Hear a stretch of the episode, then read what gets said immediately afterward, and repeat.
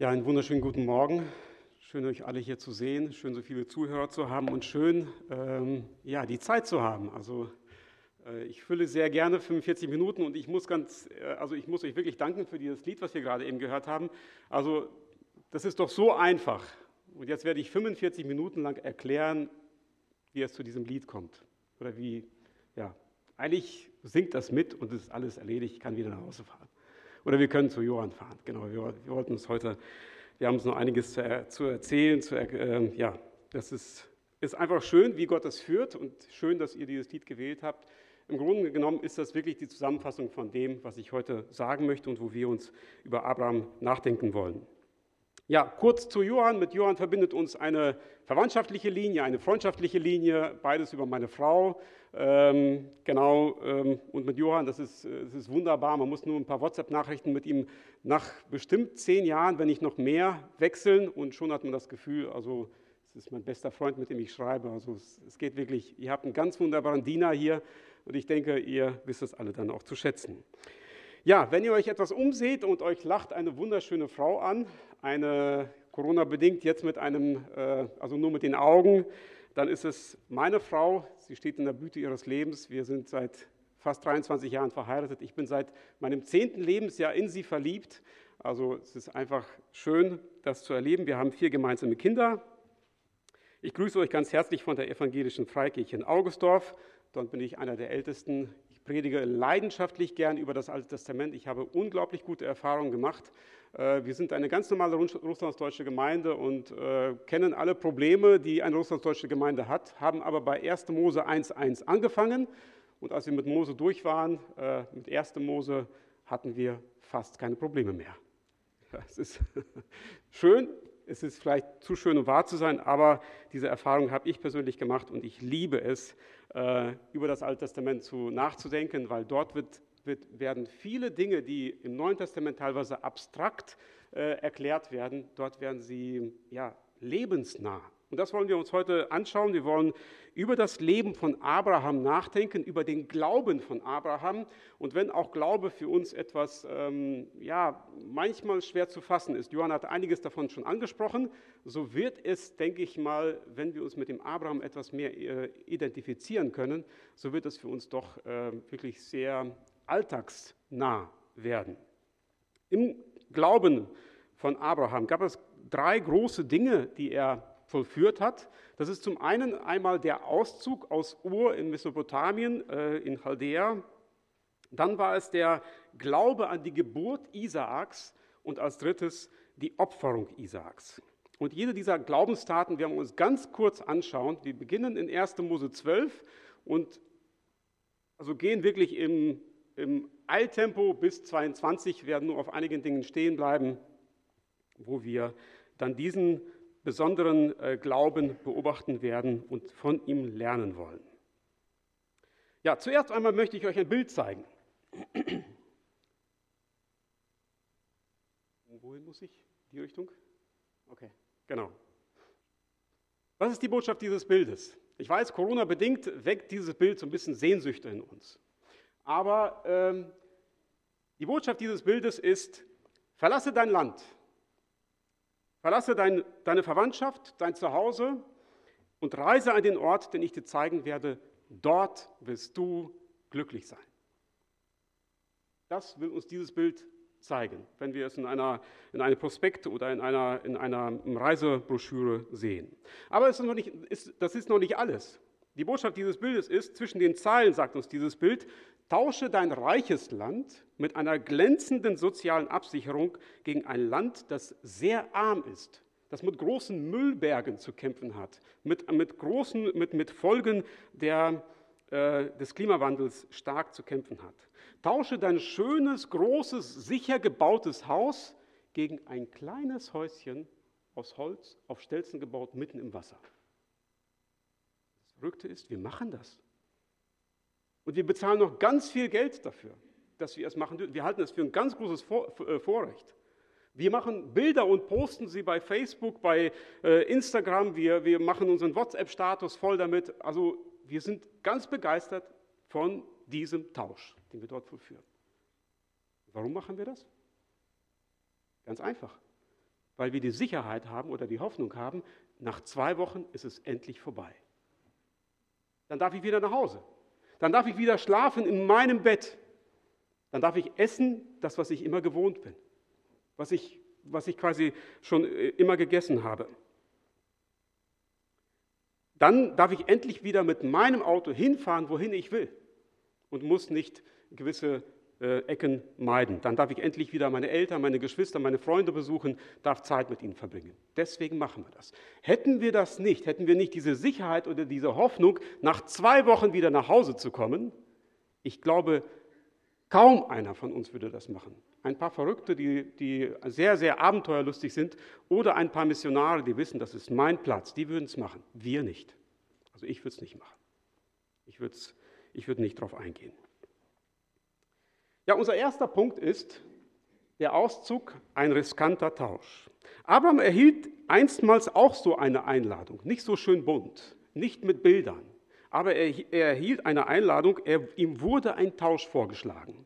Gott sagt zu ihm in 1. Mose 12, Vers 1,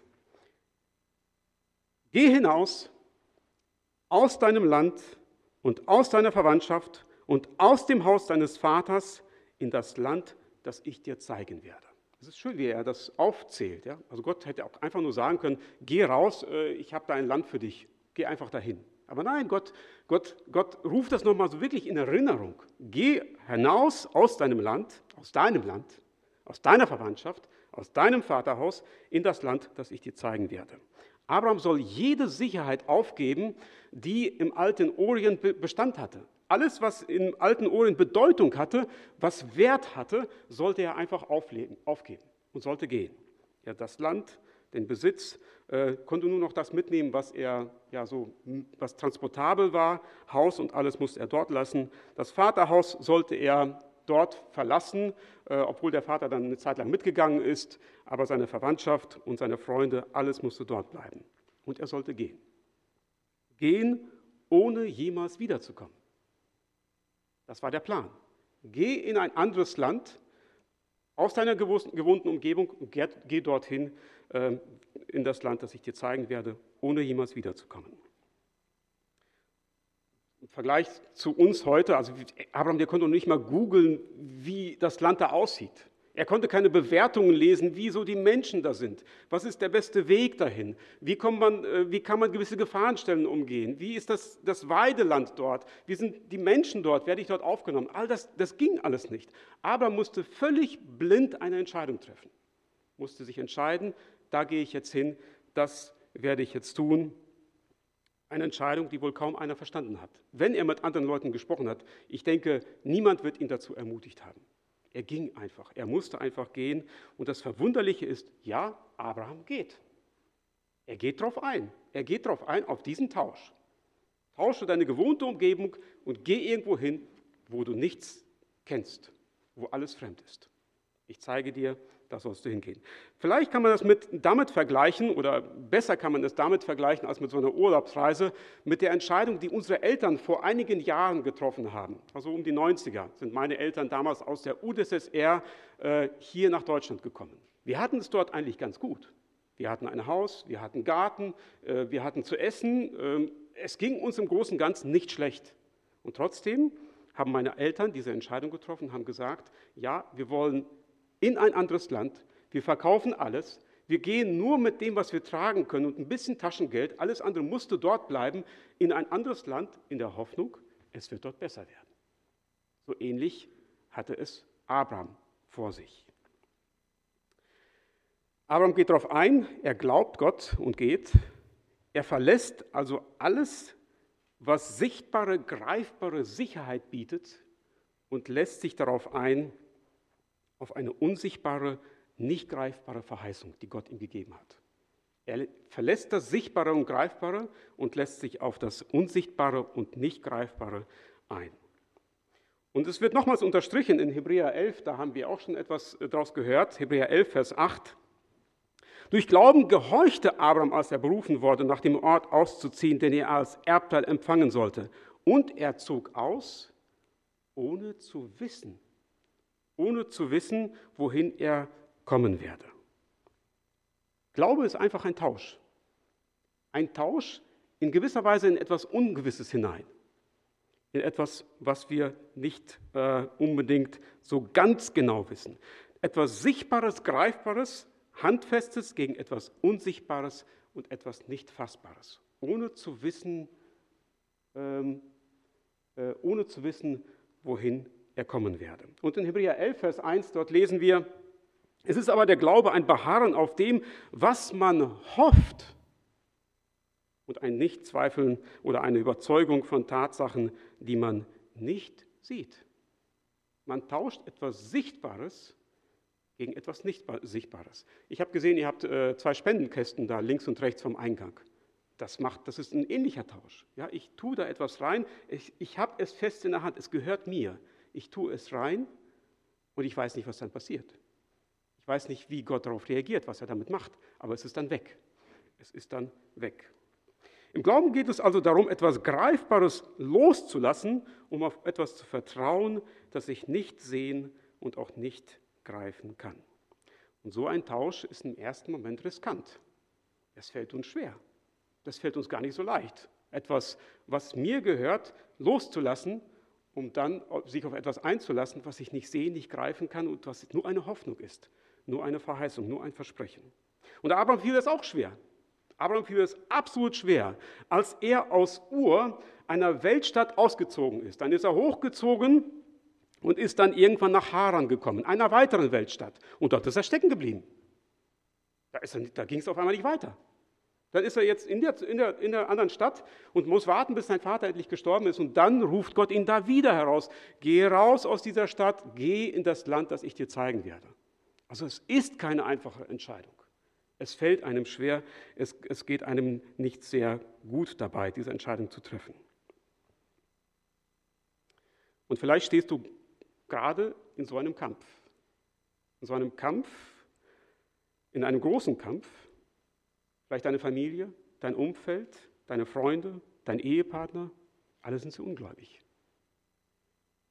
Sollst du dieses Wagnis eingehen? Solltest du das Wagnis eingehen und dich für ein Leben mit Jesus entscheiden? Wirklich konsequent unter seine Herrschaft? Was könntest du alles verlieren? Würden deine Beziehungen darunter leiden? Würdest du gute Beziehungen verlieren? Würdest du vielleicht die finanzielle Sicherheit verlieren, weil irgendetwas weil du irgendwas nicht so machen kannst, wie du es bis jetzt gewohnt warst? Würdest du irgendwas, eine liebgewonnenes Vergnügen irgendwie äh, aufgeben müssen? Dieses Wagnis oder dieser Tausch steht erstmal da. Wogegen tauschst du es ein? Wirst du neue Beziehungen knüpfen können? Werden die neuen Beziehungen genauso gut sein wie die alten?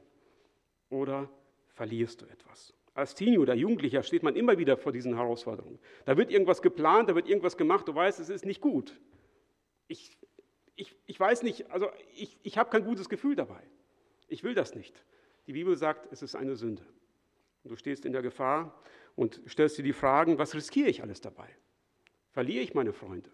Verliere ich meine, ähm, werde ich dann noch respektiert werden? Oder bin ich danach Außenseiter und niemand will etwas mit mir zu tun haben? Aber man würde sagen, ja, es ist keine einfache Entscheidung. Es ist keine einfache Entscheidung, der Weg, der auf die Entscheidung folgt, ist kein einfacher Weg, nicht unbedingt ein einfacher Weg. Aber es lohnt sich. Gott hält sein Versprechen. Gott hält sein Versprechen. Abraham hat vieles, viele Jahre überhaupt nichts gesehen von, seinem, von dem, was Gott ihm versprochen hat. Gott hat ihm das ganze Land versprochen. Er hat gesagt, verlasse alles, geh in das Land, das ich dir zeigen werde und das ganze Land soll dir gehören. Er sagte, zieh einmal so rum, einmal so rum, links, links äh, einmal in der Waagerechte, einmal in der Senkrechte. Alles, was du siehst, alles soll dir gehören. Was hat er am Ende des Lebens, der Abraham? Einen Acker, in dem er seine Frau beerdigen kann. Mehr nicht. Mehr nicht. Wir, die wir die Bibel kennen, die wir die Bibel lesen, die sehen wir, dass Gott sein Versprechen genauestens eingehalten hat. Abraham hat alles, das Volk hat alles bekommen. Gott hat sein Versprechen ganz genau eingehalten. Es ist alles dort gewesen. Gott hält sein Versprechen. Gott bleibt niemandem etwas schuldig. Glauben heißt also, ein Risiko einzugehen. Es ist ein riskanter Tausch, den wir dort vollführen. Aber Man könnte genauso gut sagen, es ist kein riskanter Tausch. Da ist überhaupt kein Risiko. Da ist überhaupt kein Risiko, weil Gott niemals etwas schuldig bleibt. Gott bleibt niemals etwas schuldig. Du wirst neue Beziehungen in der Gemeinde im Reich Gottes finden. Du, es, du willst kein Außenseiter werden, sondern ein Glied in einem lebendigen Organismus.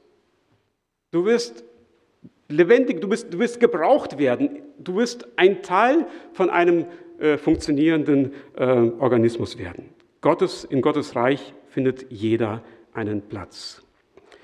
Und das ist, äh, man kann das vielleicht so vergleichen, und ich dachte, ich würde das einmal hier tun. Man kann es mit der Schwerkraft vergleichen. Alles, was du loslässt, wird von der Schwerkraft angezogen und fällt zur Erde. Alles, was du loslässt, wird von der Schwerkraft angezogen und fällt zur Erde. Das ist absolut sicher. Und genauso sicher ist es, dass Gott alle seine Versprechungen genauestens einhalten wird. Alle seine Verheißungen werden alle erfüllt werden. Gott hält jedes einzelne seiner Versprechen. Er bleibt niemandem nichts schuldig. Alle seine Versprechungen wird er erfüllen. Der Punkt ist aber der, du musst es loslassen. Du musst es loslassen. Etwas, das du sicher in den Händen hältst, das, etwas, woran du dich gewöhnt hast, etwas, das, das du vielleicht sehr liebst. Du musst es dann letztendlich loslassen, sonst wirst du, äh, du musst bereit sein, es loszulassen, um Anspruch auf Gottes Verheißungen zu haben, um auf etwas hoffen zu können, um es letztendlich dann auch zu bekommen. Das ist nicht immer einfach. Und das wusste Abraham genauso. Aber er hat losgelassen. Und er ist losgezogen, losgezogen. Und er hat Gott vertraut. Und er hat ähm, Gott äh, die Möglichkeit gegeben, ihm diese Verheißung dann letztendlich auch zu schenken.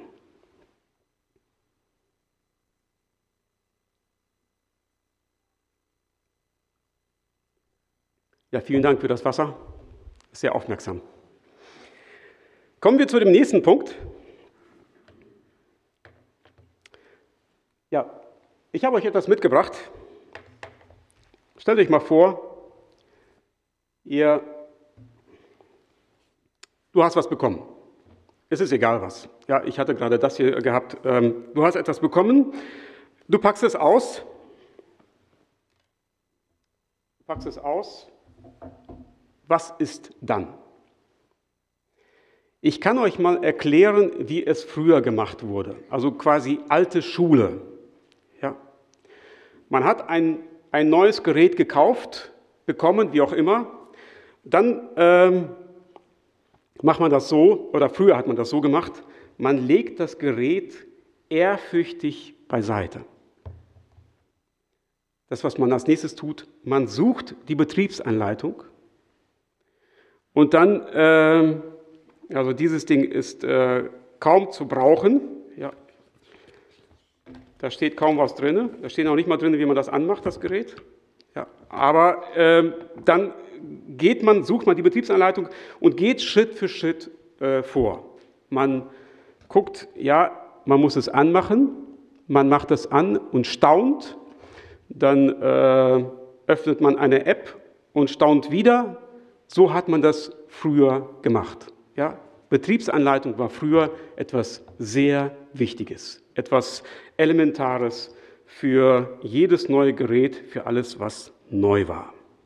Heutzutage macht man das anders. Da wird, da wird das Ganze ausgepackt, dann wird es genommen und da wird probiert. Und es wird so lange, so lange probiert, bis es klappt. Und wenn es nicht klappt, also die Betriebsanleitung kann ich immer noch lesen. Also wenn es wirklich alles nicht funktioniert, ist, wenn es nicht funktioniert, äh, wenn ich nicht mehr weiterkomme, die Betriebsanleitung kann ich immer noch lesen. Also es muss alles intuitiv aus dem Bauch heraus verstanden werden können. So ist das neue Prinzip, so ist die heutige Zeit. Das kennen wir, das ist so Alltag. Man probiert erstmal aus und dann guckt man, ähm, wie, wie, man, wie es dann klappt. Wie ist es mit dem Glauben? Ist das auch intuitiv, aus dem Bauch heraus? Oder ist Glauben äh, einer Anleitung folgen. Wie ist das, wie darf man Glauben verstehen? Wisst ihr, Abraham bekommt auch ähm, für seinen neuen Weg, also es war ja eine ganz neue Situation, ähm, äh, ganze Welt, äh, die ganze Welt war quasi äh, folgte irgendwelchen Statuen, irgendwelchen Götzen, irgendwelchen Mondgöttern äh, und Abraham bekommt auf einmal etwas ganz Neues an die Hand. Ja, also Abraham soll etwas Neues äh, glauben, er sollte eine neue Person sozusagen glauben, einen, er bekommt einen neuen Weg vorgesagt. Und für diesen neuen Weg bekommt er eine Anleitung, eine Anleitung, ähm, eine Quasi-Anleitung. Er soll Gottes Anweisungen folgen, aber äh, wisst ihr, Abraham, der ist kreativ und er hat auch ein Bauchgefühl, der Abraham. Äh, und er probiert seinen neuen Glauben aus. Ähm, er will wissen, wie dieser neue Glaube funktioniert, wie es damit so einhergeht. Das Interessante ist bei Abraham, er erhält seinen, äh, seine Anweisung, seine Anleitung portionsweise. Ja, Gott sagt erstmal eins und dann wird, es, wird er konkreter in dem. Das werden wir gleich nochmal sehen. Ähm, deswegen habe ich auch den Titel gewählt. Es ist eine lange Reise. Ja? Die Geburt von Isaak, eine lange Reise. Kommen wir zu der ersten Anweisung, die Abraham bekommt. Da, ist, da lesen wir in 1. Mose 12, Vers 2, Geh aus deinem Land raus, folge meinen Anweisungen und ich will dich zu einem großen Volk machen und dich segnen und deinen Namen groß machen und du sollst ein Segen sein. So, Abraham soll also ein großes Volk werden und dann folgt das andere mit ähm, Segen und den Namen groß machen und so weiter. Also alles beginnt damit, dass Abraham ein großes Volk werden soll. Dafür muss Abraham Kinder haben, viele Kinder am besten oder wenigstens eins. Ein Kind wäre schon mal sehr gut. Und das ist wichtig zu beobachten. Gott sagt, ich will, ich will dich zu einem großen Volk machen. Ich will es tun, ich will etwas Großes tun. Jetzt hat Abraham ein Problem. Diejenigen, die die Bibel kennen, wissen das. In 1. Mose 11, Vers 30 lesen wir, Sarah ist unfruchtbar, sie hatte keine Kinder, sie konnte keine Kinder bekommen. Und jetzt kommt ein weiteres Problem, also erstmal die Unfruchtbarkeit von Sarah. Äh, in 1. Mose 12, Vers 4 lesen wir, Abraham war 75 Jahre alt. Und die Sarah, äh, Sarah, die ist zehn Jahre jünger, sie war 65. Die Uhr läuft gegen sie. Die Zeit zum Kinderbekommen ist vorbei. Auch zu der damaligen Zeit bekam man mit 65 keine Kinder mehr. Und Abraham ist sich all dessen bewusst. Er sieht, seine Frau kann keine Kinder bekommen, ich bin schon zu alt, meine Frau ist schon zu alt, das wird nichts mehr. Gott hat aber etwas versprochen, also muss, muss, muss reagiert werden. Was sagt mein Bauch? Mein Bauch sagt, lesen wir in Vers 5, und Abraham nahm Lot mit sich. Er nahm Lot mit sich, den Sohn seines Bruders. Abraham dachte, durch Lot würde sein Name weiterleben und so würde Gott seine Verheißung erfüllen können. Ja, es ist wichtig, dass Gott seine Verheißung erfüllt. Da muss man ein bisschen manchmal nachhelfen. Ähm, und er möchte Lot mitnehmen, damit er sein Erbe wird und damit er dort weiter äh, quasi ähm, sein Name fortleben könnte. Lot sollte sein Erbe werden. Das war durchaus üblich zu der Zeit. Das war durchaus normal, dass man quasi den, den, äh, seinen Neffen als seinen Erben eingesetzt hat. War nichts Ungewöhnliches. Finden wir auch an anderen Stellen in der Bibel, dass es so davon gesprochen wird. Sein Bruder, der hatte mehrere Söhne, also wurde einer an Abraham abgetreten. Ich weiß, die Bibel sagt das an dieser Stelle nicht so explizit. Diejenigen, die die Bibel lesen, werden mich da, da schon ertappt haben. Aber versucht mal meine Gedanken zu folgen und wir werden es sehen, wie offensichtlich das ist. Ja? Lass uns mal einfach mal weitergehen. Plötzlich hatten aber die beiden ein Problem, Abraham und Lot. Wir lesen das in Kapitel 13, Vers, ab Vers 7. Und es entstand Streit zwischen den Hirten über Abrams Vieh und den Hirten über Lots Vieh. Auch wohnten zu der Zeit die Kanaaniter und die Phirisiter am Land. Vers 8, da sprach Abraham zu Lot, es soll doch nicht Streit sein zwischen mir und dir, zwischen meinen Hirten und deinen Hirten, denn wir sind doch Brüder. Steht dir nicht das ganze Land offen? Trenne dich von mir. Trenne dich von mir. Dieser Streit zwischen den Hirten ist zu einem Streit zwischen Abraham und Lot geworden. Lot, der eigentlich sein Erbe werden sollte, liegt jetzt im Clinch mit Abraham. Die beiden haben ein Problem. Aber was ist jetzt mit der Verheißung? Was ist mit Gottes Verheißung? Wie soll es jetzt weitergehen? Wer soll denn jetzt der Erbe werden? Wie soll Gott seine Verheißung erfüllen? Und Abrahams Plan war misslungen und er musste sich etwas Neues überlegen, wie Gott seine Verheißung erfüllen könnte. Und Abraham hat sich etwas überlegt. Ja, zwischen den einzelnen Entscheidungen sind immer so einige Jahre dazwischen. Manchmal wird uns gesagt, wie viele Jahre das sind, anderen, an anderen Stellen nicht. Als Gott ihm nochmals anspricht, den Abraham, und ihm einen sehr großen Lohn verspricht, da antwortet der Abraham in Kapitel 15, Verse 2 und 3, O Herr, Herr, was willst du mir geben, da ich doch kinderlos dahingehe? Ich habe keine Kinder und Erbe meines Hauses ist Eliezer von Damaskus. Erbe meines Hauses ist nicht mehr Lot, sondern Eliezer von Damaskus. Vers 3. Und Abraham sprach weiter, siehe, du hast mir keinen Samen gegeben. Und siehe, ein Knecht, der in meinem Haus geboren ist, soll mein Erbe sein. Also Gott, äh, Abraham wirft dem Gott, äh, Gott vor, äh, du erfüllst dein Versprechen nicht. Ich, ich, ich musste da tätig werden. Mein Erbe ist jetzt der Diener, der in meinem Hause geboren ist.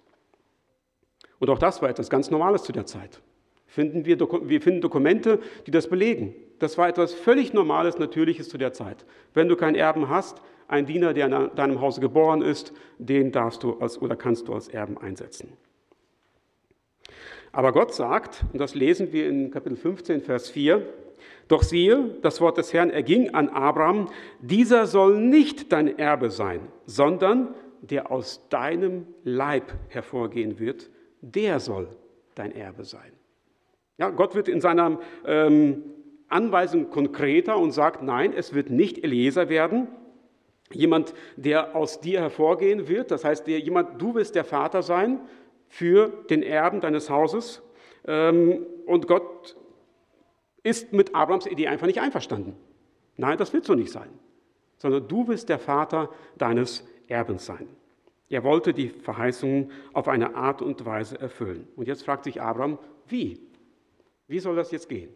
Und wir lesen weiter in Vers 16, äh, Kapitel 16, ähm, dass Abraham ratlos ist. Ich soll der Vater sein, aber wie soll das funktionieren? Wie soll das gehen? Aber seine Frau, Sarai, die hat eine Idee. Wir lesen weiter Kapitel 16 ab Vers 1. Und Sarai, Abrams Frau, gebar ihm keine Kinder.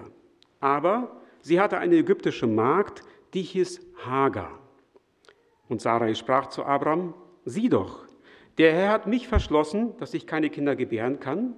Geh doch ein zu meiner Magd, vielleicht werde ich durch sie Nachkommen empfangen. Und Abraham hört auf ihre Stimme. Ist auch logisch. Ja? Also er soll der Vater sein, dann wird das höchstwahrscheinlich der, der normale Weg sein. Anders geht es ja nicht. Vers 3. Da nahm Sarai Abrahams Frau, ihre ägyptische Magd Hagar, nachdem Abraham zehn Jahre lang im Lande Kanaan gewohnt hatte.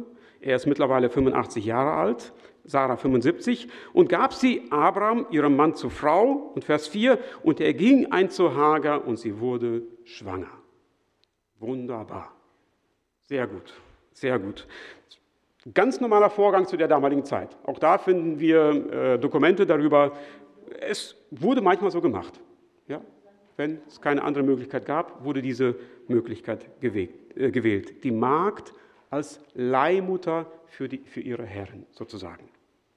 Und Gott würde zu seinem Wort stehen. Ja, Gott hat gesagt, du wirst der Vater sein. Du wirst der Vater sein und hier sieht alles wunderbar aus. Und Abraham hat das so akzeptiert. Abraham ist so zufrieden und nimmt das so an. Gott hat seine Hilfe mit, Gott hat seine Verheißung mit seiner Hilfe erfüllt, mit der Hilfe von Abraham. Es ist ein guter Gott. Aber nach 14 Jahren, da spricht Gott den Abraham wieder an. Gott spricht den Abraham wieder an. Wir lesen Kapitel 17, Vers, ab Vers 15. Und Gott sprach weiter zu Abraham. Es kommt die nächste Anweisung quasi auch auf seinen Glauben hin, oder für seine, die nächste Anleitung. Du sollst deine Frau Sarai nicht mehr Sarai nennen, sondern Sarah soll ihr Name sein. Denn ich will sie, die Sarah, segnen. Und ich will dir auch von ihr einen Sohn geben. Ich will sie segnen und sie soll zu Nationen werden. Und Könige von Völkern sollen von ihr kommen. Und Abraham hat mittlerweile einen, einen neuen Namen bekommen und schaut mal, wie er darauf reagiert. Vers 17. Da fiel Abraham auf sein Angesicht und lachte und sprach in seinem Herzen, sollte einem Hundertjährigen ein Kind geboren werden und Sarah, die 90-Jährige, sollte gebären? Das kann doch nicht sein. Er sagt es nicht laut, aber Gott vernimmt es und er sagt weiter ab Vers 18, und Abraham sprach zu Gott, ach, dass Ismael vor dir leben möchte. Ich bin damit zufrieden, es ist alles gut, ich habe ich hab alles erledigt. Wir können das so lassen. Vers 19, da sprach Gott, nein, sondern Sarah, deine Frau, soll dir einen Sohn gebären, den sollst du Isaak nennen, denn ich will mit ihm einen Bund aufrichten, einen ewigen Bund für seinen Samen nach ihm Wegen Ismael aber habe ich dich auch erhört, erhört. Siehe, ich habe ihn reichlich gesegnet und will ihn fruchtbar machen und sehr mehren. Er wird zwölf Fürsten zeugen und ich will ihn zu einem großen Volk machen. Und dann kommt die nächste, äh, nochmal die Anweisung in Kurzform. Meinen Bund aber will ich mit Isaak aufrichten, den dir Sarah um diese bestimmte Zeit im nächsten Jahr gebären soll. Wir merken, wie die Anweisung für Abraham, die Anleitung immer konkreter wird, wie Gott es konkreter werden lässt. Abraham soll Nachkommen haben. Er soll der Vater sein. Und jetzt wird das ganz deutlich, Sarah ist oder wird die Mutter sein. Sarah wird die Mutter sein und Gottes Bund für die Ewigkeit wird mit diesem Nachkommen sein. Und jetzt sind wir an einem Punkt, wo nichts mehr normal ist. All die anderen Dinge war, kannte man aus der, aus der damaligen, also das, das wurde halt eben in der Gegend so gemacht. Das, wurde, das war normal im Orient. Jetzt aber ist nichts mehr normal. Hier ist Glauben und Vertrauen auf das Übernatürliche gefragt. Hier ist Glauben und Vertrauen auf das Übernatürliche gefragt. Hier gibt es keinen Spielraum mehr für Abraham. Abraham kann nichts mehr machen. Er kann nichts mehr eingreifen. Er kann nicht mehr kreativ werden und sein Bauchgefühl entscheiden lassen für die nächste Hilfe, damit Gott seine Verheißung erfüllen kann. Es geht einfach nicht. Hier kann er Gott nicht mehr helfen. Aber hier sehen wir die Schönheit des Glaubens von Abraham. Hier sehen wir das Besondere. Abraham lässt los.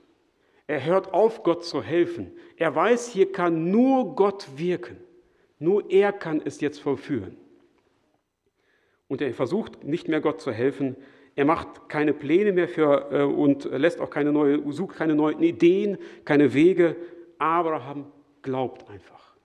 Abraham, er glaubt einfach und Gott muss es tun. Ich werde nur zuschauen. Das einzige, die einzige Aufgabe, die Abraham bleibt, ist, er muss ganz normal mit seiner Frau leben. Er muss mit ihr intim werden, mit ihr Sexualität erleben, mit seiner Frau schlafen. Mehr nicht. Mehr nicht. Mehr ist da nicht für ihn zu tun. Glauben heißt also, die Anleitung Gottes, ihr zu folgen und ihr zu vertrauen. Nicht Bauchgefühl und Intuition. Da kommen wir nicht weit. Da kommen wir nicht weiter mit. Nein, Vertrauen auf Gottes Verheißungen, seine Zusagen und sein Wort. Gott beim Wort nehmen, das heißt zu glauben. Nicht Bauchgefühl und Intuition, sondern Gott beim Wort nehmen und seinen Verheißungen vertrauen.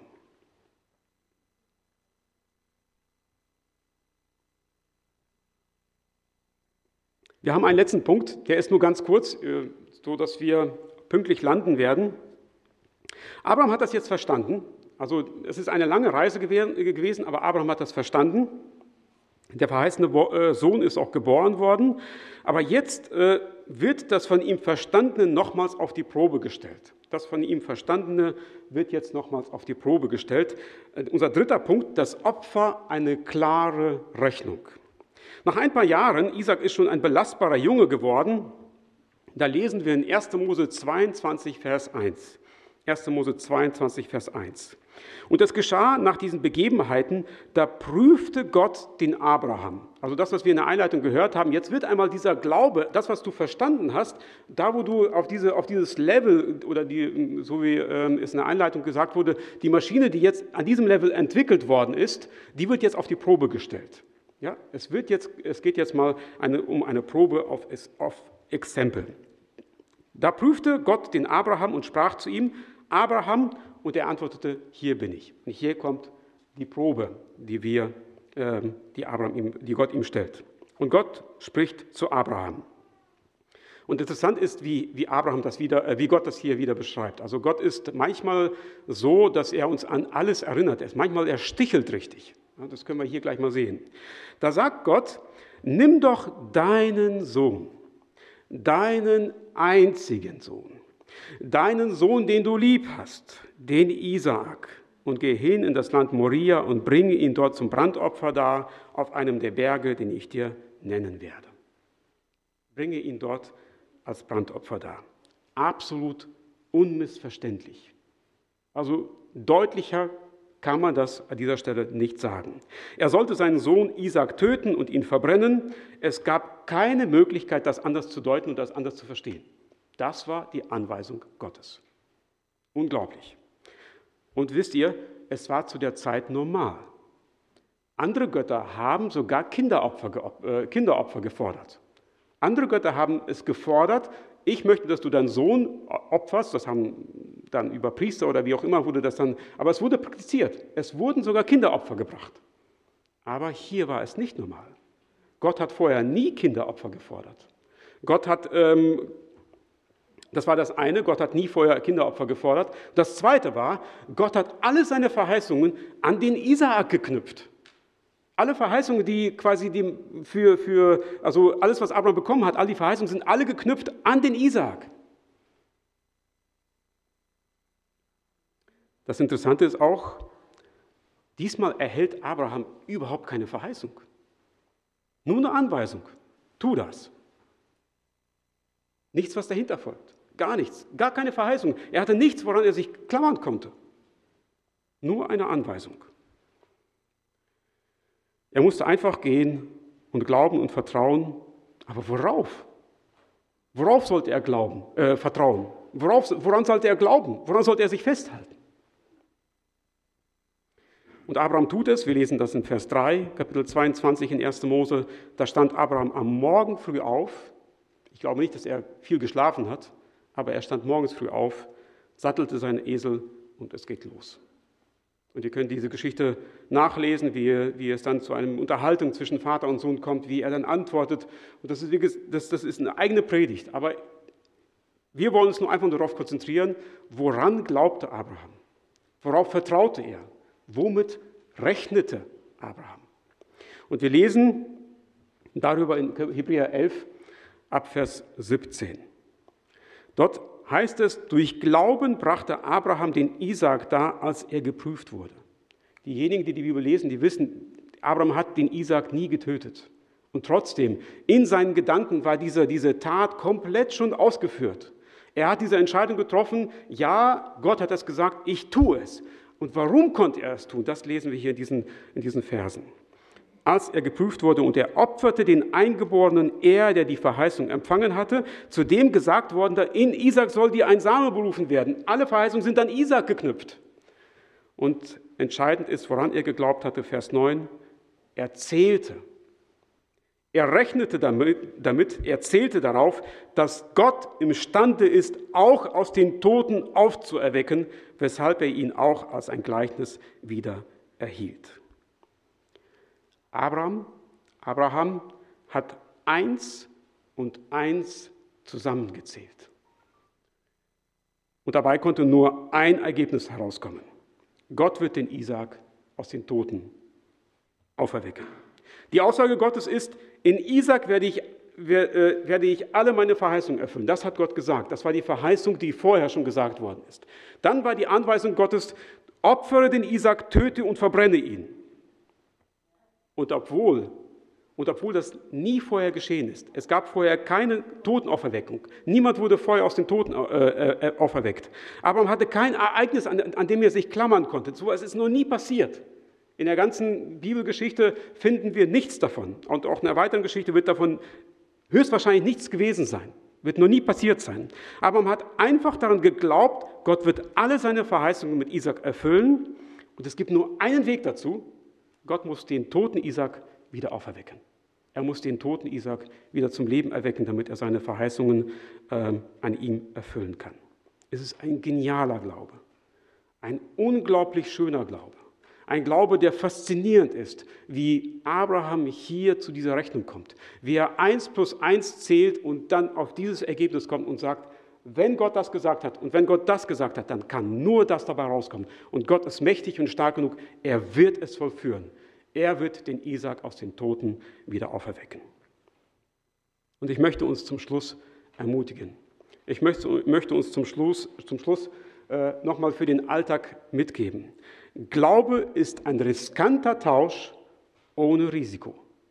Glaube ist ein riskanter Tausch ohne Risiko. Etwas Sichtbares gegen etwas Unsichtbares eintauschen. Es kann riskant sein, doch Gott bleibt niemandem etwas schuldig. Niemals. Gott hält alle seine Verheißungen, Gott hält alle seine Versprechen. Und deswegen sei bereit loszulassen. Sei bereit loszulassen. Wenn du in einem Kampf bist und nicht weißt, wie du weitergehen sollst, sei bereit loszulassen und dich voll und ganz auf Gott einzulassen. In deinem Alltag, bei der Entscheidung, die du zu treffen hast. Entscheide dich für Gott und für seine Verheißungen. Es lohnt sich. Gott bleibt dir nichts schuldig. Das kann, das sagt uns die Bibel mit Sicherheit. Zweitens, Glaube ist eine lange Reise, eine lange Reise, auf der wir Gott vertrauen lernen. Eine lange Reise, auf der wir Gott vertrauen lernen. Vertraue in Gottes Wort, nicht auf dein Bauchgefühl. Gefühle können bringen uns in den meisten Fällen einfach nur durcheinander. Aber vertraue auf Gott, auf das, was er gesagt hat, auf das, was geschrieben steht. Sei bereit, Gottes Wort und seine Einleitung zu vertrauen. Drittens, Glauben ist ein, ein mit Gott rechnen. Glauben heißt, mit Gott zu rechnen, im Alltag mit Gott zu rechnen. Wenn du Schwierigkeiten in deinem Leben hast, in deiner Ehe, mit deinen Kindern, rechne mit Gott. Sprich mit ihm, sag ihm, was, was, was dich bedrückt und rechne mit ihm.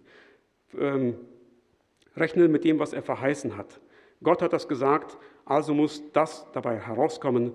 Rechne in deinem Alltag mit Gottes Eingreifen. Und da wünsche ich euch ganz viel Segen dabei. Gott segne euch. Amen.